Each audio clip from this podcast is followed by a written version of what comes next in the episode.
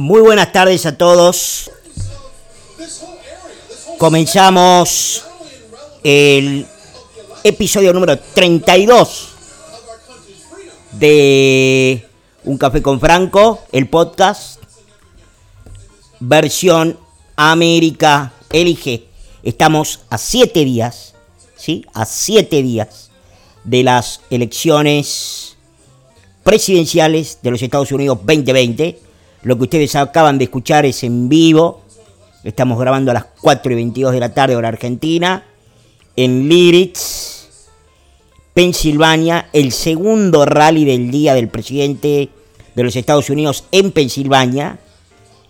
La cantidad de gente que en estos momentos se ve es realmente descomunal. Uno lo compara, si uno lo quisiera comparar con con lo que hemos visto en los últimos días de los actos, tanto de el expresidente Barack Obama, Kamala Harris, el ex vicepresidente Joe Biden y actual candidato demócrata, el que va con todos los caballos del ganador. Les quiero recordar que hoy acaba de publicar, sin ir más lejos, su nueva proyección The Economist, ¿sí? la revista de economía eh, anglosajona del Reino Unido, proyectando, por supuesto, nuevamente, al igual que en el 2016, que las posibilidades de que gane el presidente Donald Trump son solamente el 5%. El 95% según The Economist lo gana el candidato por el Partido Demócrata Joe Biden y el y las posibilidades de que además este gane y se quede con el voto popular es del 99% en el caso del candidato demócrata. Resta saber dónde están los votantes demócratas. Este es el punto más impresionante que aparece. Creo que así como la victoria del presidente Donald Trump, el 45 presidente de los Estados Unidos, ha sido probablemente the most upsetting election in history, como habitualmente suelen decirles los norteamericanos, la elección más descomunal y sorprendente de la historia, porque no había prácticamente una sola encuestadora seria que dijera gana el de las llamadas serias, ¿no? Porque vimos lo que son las encuestadoras serias después de 2016. Lo vimos con la elección, los que pertenecemos a la República Argentina, las encuestadoras daban que ganaba bastante cómodamente, yo diría bastante cómodamente, el expresidente Mauricio Macri la paso de agosto y perdió por 18 puntos o 17 puntos, ya no recuerdo, pero perdió por una, por una ventaja, digamos así, irremontable. El, no tengo que hablar de lo que ha sido las proyecciones del Brexit, ni lo del, ni lo del referéndum por la paz de Colombia, eh, entre otras grandes fracasos de las encuestadoras. El fenómeno de por qué las encuestadoras fracasan y qué sé yo, lo dejamos para otro análisis posterior cuando se termine todo este tema de América Elige y tengamos el 3, el 4 o quién sabe cuándo los resultados electorales.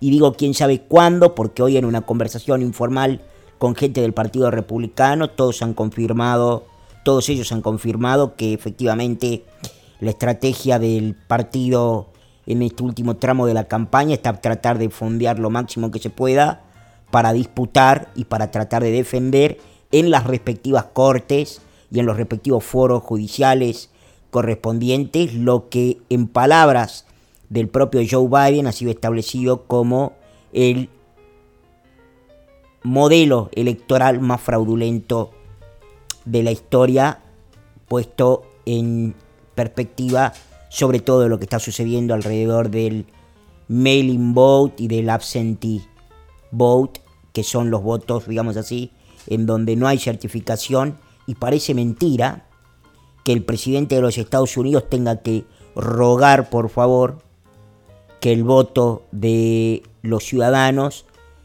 sea seguro y esté certificado y que su competidor y la contrapartida de su competidor de todo el Partido Demócrata sea exactamente lo contrario. Como ustedes saben, hay una causa dando vueltas alrededor de la ilegalidad, probablemente en la que lo engancharon al ex alcalde de la ciudad de Nueva York, que nada más fue a poner 100 millones de dólares de un plumazo para permitir que, digamos así, hubiese una limpieza sobre los récords criminales de todos aquellos eh, votantes potenciales que él asume serían votos para el Partido Demócrata. Sería sorprendente que ni siquiera eso suceda. En cualquier caso, fíjense ustedes el nivel y el grado de desesperación que tiene en ese sentido el partido desafiante en esta contienda electoral 2020 es monumental al punto tal de que, insisto, se pone dinero, incluso casi como para decir así, como una suerte de para sacar presos para que puedan votar. Una cosa realmente infrecuente y pocas veces vista en el último tramo de una campaña electoral para presidente de los Estados Unidos. Por otro lado, hoy lunes 26 de octubre, cumpleaños de Hillary Clinton, todos recordamos el tuit en donde Hillary Clinton se autosaludó, puso una foto de cuando ella era niña, allá por el 26 de octubre de 2016, hace cuatro años, y dijo felicidades a la próxima presidente, a la futura presidente de los Estados Unidos. Bueno, lo de Hillary Clinton no pudo ser, hoy se lo recordaron muchos, y hace un rato también incluso Bill Clinton tuiteó que lo único que nos queda que hoy es un día muy lindo, que hoy es un día extraordinario, pero que lo único que nos queda es que por favor vaya todo el mundo a votar porque dijo vamos a comer algo, vamos a hacer un paseíto por el bosque y una serie de pavadas más y dijo por favor para que el día sea completamente feliz vayan todos y voten. En paralelo, ¿qué está sucediendo mientras vemos que Sendos además cientistas políticos de muchos espectros, todos ellos por supuesto siempre progresistas y a favor de cierto institucionalismo cuando se refiere a la política latinoamericana o a Sudamérica, y extrañamente terminan apoyando o han terminado apoyando o han terminado vaticinando la derrota del presidente Trump y la victoria del candidato Joe Biden, el ex vicepresidente de Obama, que ciertamente hoy ha sido extrañamente muy, muy abuchado, extrañamente para mí, ¿no? Muy, muy abuchado en Pensilvania cuando se pasa un fragmentito de un video de él en una última innovación que está haciendo en los rallies el presidente de los Estados Unidos en lo que es la última semana de campaña.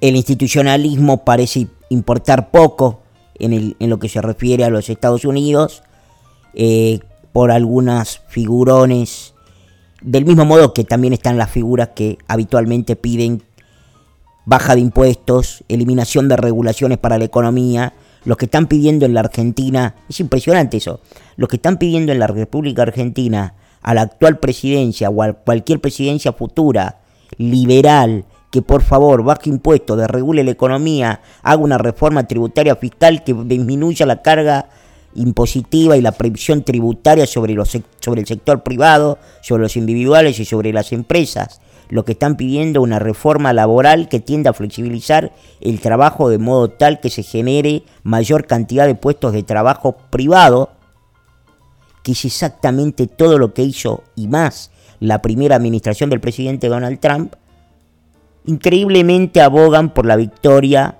de Joe Biden. Casos innumerables para psicólogos en la República Argentina en donde la esquizofrenia ciertamente en este sentido es monumental. Por último, quisiera hacer un comentario no muy largo. Y esta semana les garantizo que habrá, incluyendo sábado y domingo podcast, sobre lo que ha sucedido en las últimas horas. En las últimas horas, The Wall Street Journal ha decidido descartar la posibilidad de hacer un artículo y de escribir y de darle, digamos así, rienda suelta a la historia que salpica a Hunter Biden y al propio candidato del Partido Demócrata, Joe Biden.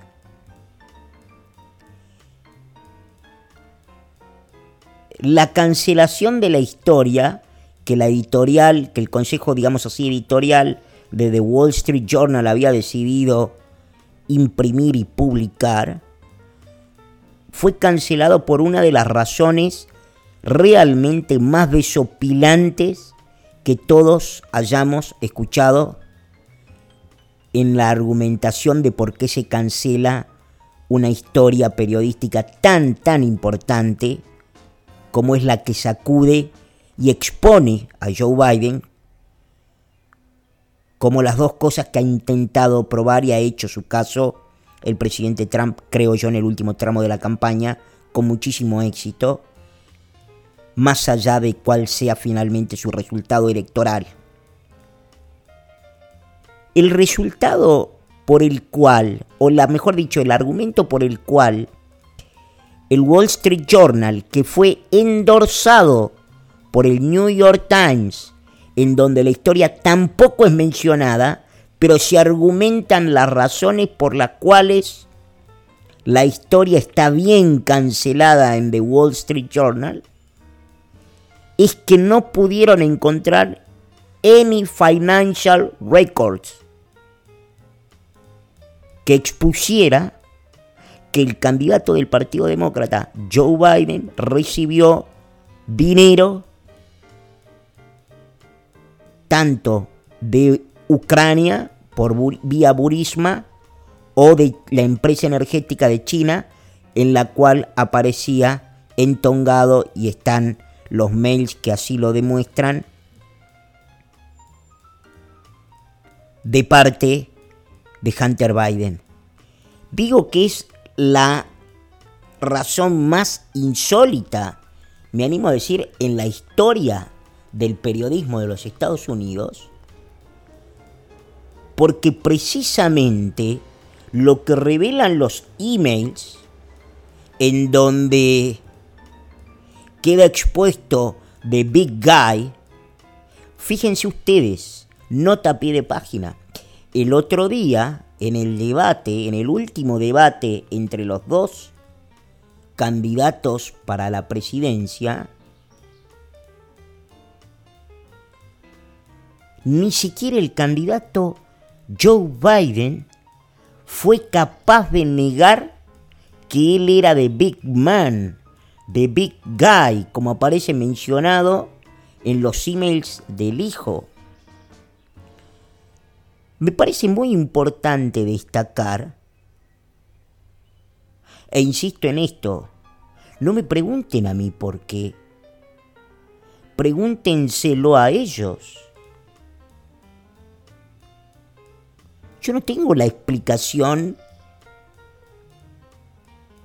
con un respaldo de evidencia de por qué los medios están tan abiertamente enemistados, patológicamente odiando y trabajando activamente como nunca se ha visto tampoco en la historia de los medios de comunicación de los Estados Unidos en contra de un candidato y a favor de otro, tolerándole todo.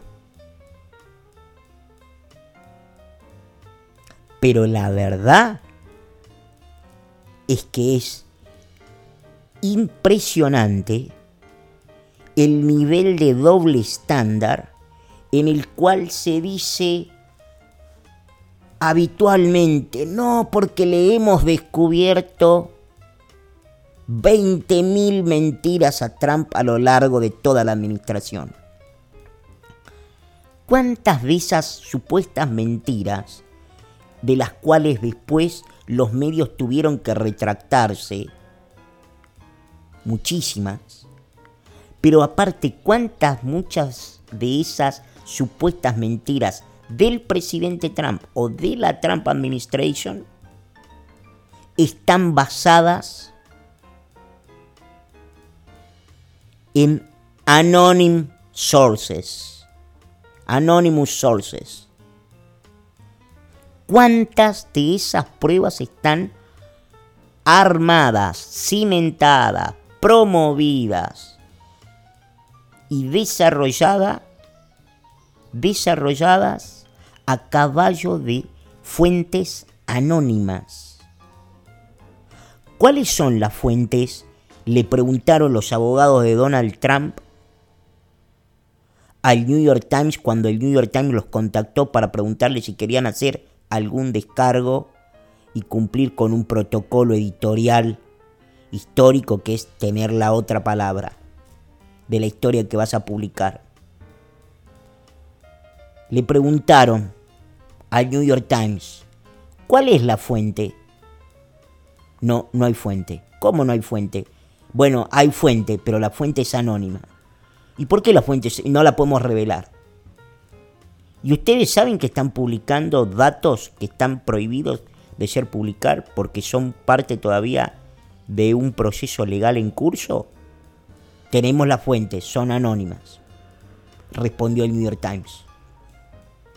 El New York Times acaba de endorsar a The Wall Street Journal que no publique la historia en donde un asociado con nombre y apellido, el asociado de Hunter Biden, el hijo del vicepresidente Biden, dio una conferencia una hora antes incluso del debate entre los dos candidatos, el presidente Trump y Biden, en donde dijo, los mails son genuinos, yo soy un socio, era un socio de Hunter Biden, y nosotros hacíamos y consultábamos los negocios todo el tiempo con Joe Biden. Y dijo una cosa más. The Big Guy sí, sí, The Big Guy, es Joe Biden. Repito, no hay fuente anónima, hay una persona con nombre y apellido. Técnicamente debe ser hoy por hoy, para la, para la prensa americana,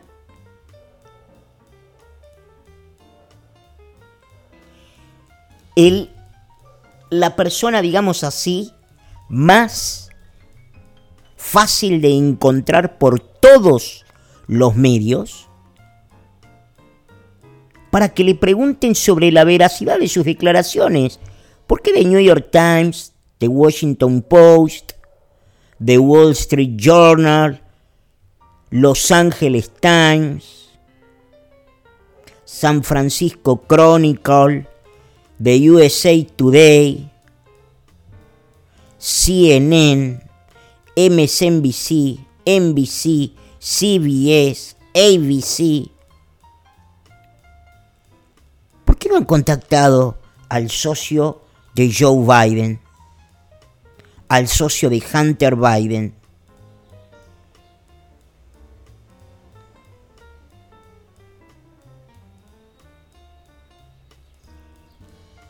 Son preguntas que no tienen respuesta, pero esto me da a mí el pie, si ustedes me permiten, para hacer la siguiente conclusión. Se ha dicho muchas veces que el proceso de reelección no es ni más ni menos que un referéndum o un plebiscito del candidato que se candidatea para seguir en el cargo el referéndum y el plebiscito del expresidente Macri, ya sabemos cuál ha sido el resultado. La gente ha dicho, no, no te queremos. El referéndum y el plebiscito de Barack Hussein Obama, ya sabemos lo que la gente dijo. Te quisimos. Dan una segunda oportunidad. Lo mismo con George Bush, lo mismo con Bill Clinton, lo mismo con Ronald Reagan. George Bush padre, recientemente fallecido. La gente dijo 12 años de Partido Republicano en la Casa de Gobierno. Además, inició lo que se llamó la operación Tormenta del Desierto. Listo, enough of Republicans. Y dieron 8 años a un gobierno demócrata muy a la derecha de los planteos que hoy aparecen, por ejemplo, de Sandy Ocasio Cortés, Bernie Sanders, Kamala Harris. Kamala Harris el otro día, en 60 minutos, enfrentó a su entrevistada y dijo, cuando le dijo, usted sabe que ha sido, por su votación, ha sido considerada por su récord en cuanto a cómo vota la senadora más liberal. Esto en Estados Unidos quiere decir de izquierda. Bueno, dice ella, eso en realidad fue lo que me dijo the Vice President Mike Pence en el debate. Y la entrevistadora de 60 minutos le dice, no, no, perdóneme,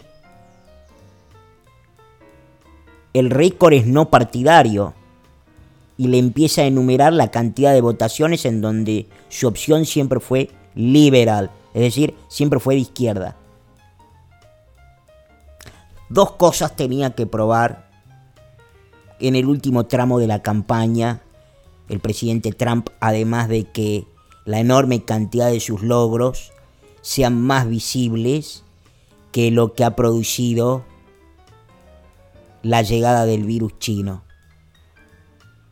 La primera es que Biden es un político corrupto. Su caso está hecho. La segunda, que Biden miente. Miente consuetudinariamente. ¿Por qué Trump tenía que probar esas dos cosas? Porque Trump no ignora, independientemente de su capacidad de persuasión, no ignora que muchos de los odiadores que él tiene y muchos de los independientes que no lo odian, pero que tienen algún nivel de disgusto sobre él, han comprado la historia de que el corrupto es él y de que el mentiroso es él. ¿Qué es lo que tenía que hacer estratégicamente la campaña de Donald Trump y Donald Trump himself? probar que eso no era correcto, que en realidad, en el mejor de los casos, o en el peor de los casos, como ustedes prefieran, Joe Biden es tanto o más corrupto y es tanto o más mentiroso. Y cuando digo tanto más corrupto estoy siendo absolutamente e injustamente generoso para la posición demócrata porque hasta el momento no hay caso de corrupción en contra del presidente Donald Trump.